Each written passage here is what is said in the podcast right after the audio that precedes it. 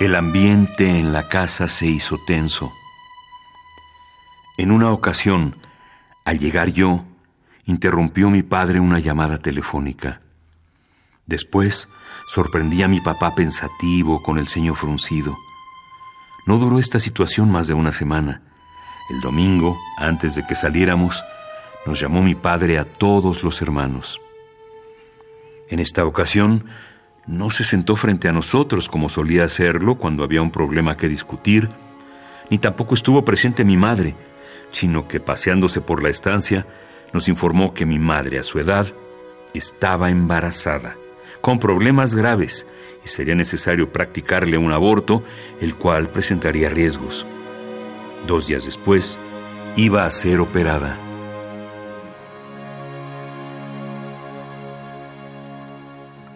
A la mañana siguiente iba a llegar de Guadalajara el abuelo Carlos. Deberíamos ir Gabriel, mi hermano mayor y yo a recogerlo a la estación del ferrocarril. Tendríamos a nuestra disposición el coche de papá. Rosaura, nuestra hermana, tendría que irse a su escuela en lo que pudiera. Después nos exhortó a actuar con naturalidad, a prescindir en esos días de nuestras actividades sociales, ya que se necesitarían los esfuerzos de todos y cada uno. También tendríamos la ayuda de sus cuñadas, o sea, nuestras tías, quienes ya tenían sus permisos en sus respectivos trabajos para no asistir. Pues mira, yo no tenía grupo literario. Yo trabajaba en el departamento agrario junto con Salvador Reyes Nevares. Nos juntábamos ahí, había un café que se llamaba Chufas, y ahí nos juntábamos. Y ahí llegaban Villoro, Uranga, Portilla, Leopoldo Sea, que desde entonces me hice amigo de él hasta que se murió.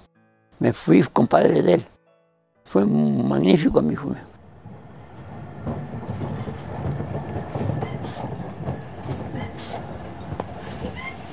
El tren donde llegó mi abuelo arribó puntual. Gabriel y yo habíamos planeado no emplear a ninguno de los cargadores. ¿Acaso no estábamos jóvenes y fuertes? Pero no contábamos con las resoluciones de nuestra abuela llamada Rosaura como nuestra hermana. Gabriel se quedó junto a las máquinas del tren por si acaso a mí se me pasaba la presencia del abuelo en esa confusión de gente. Con pasos decididos recorría todo el convoy. Mi abuelo no aparecía.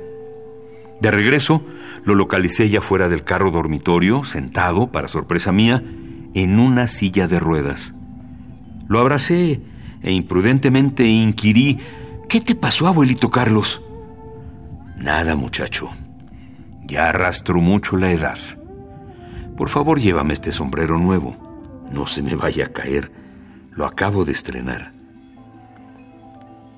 Creo que a mi abuelo fue el último al que le entregó el porter su equipaje, lo que me pareció normal, ya que este consistía en una petaca grande y seis bultos de regular tamaño. No esperé la aquiescencia de Gabriel, sino que de inmediato contraté a un cargador y mientras recorríamos el andén me enteré de que los seis contenían carne adobada de Tepatitlán, limas, tortillas especiales de las muy delgaditas para flautas, unos frascos con blanco de chapala en escabeche, chiles de distintas clases y no sé cuántas cosas más. Una vez íbamos con paz eh, caminando por la reforma y nos encontramos a Villarrutia. Y ahí hablé un rato con él y demás. Muy buena persona, muy, muy amable. Pero con él no traté, no, dos o tres veces platiqué con él. Difícil de platicar. Pues era muy encerrado, no, no se da. Y sí me interesaba haber platicado con él, pero no. Son los que, que, conocí, los, los eh, contemporáneos. Si el propósito del abuelo era animar a mi madre, lo logró. A pesar de verlo en su condición, ella comentó. Papá en la silla de ruedas no se ve jorobado, y cuando camina lo hace mejor que cuando no la tenía. Durante la mañana me percaté de que mi abuelo había llamado tres veces a Guadalajara, lo que consideré normal, dadas las circunstancias de la próxima operación, la que, por cierto, fue un éxito. Tres días después, ya estaba mi madre instalada en la casa, dispuesta a dar las mínimas molestias con la intención de no distraernos en nuestros quehaceres.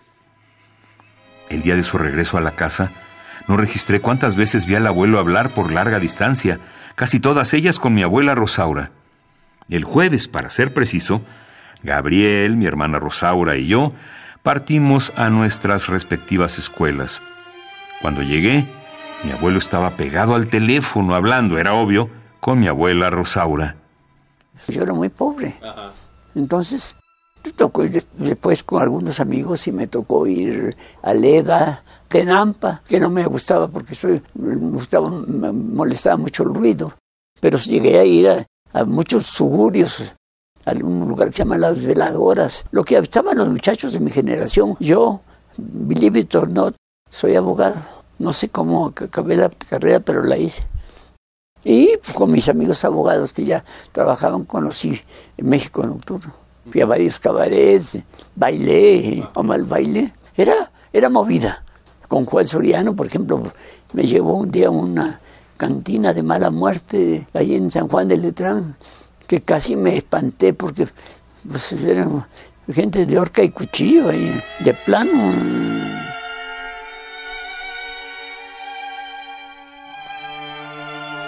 Cuando cenamos, mi padre, después de cerciorarse de que mi abuelo estaba en el piso superior acompañando a mi madre, nos anunció.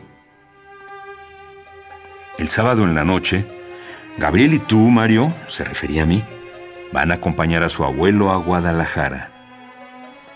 Vi la intención de Gabriel de interrumpirlo, pero mi padre le hizo una seña. No pude conseguir boletos para el viernes. En realidad fue un milagro que lograra esa alcoba con tres camas. No perderán ninguna clase. En la tarde o en la noche del domingo, toman un camión de regreso.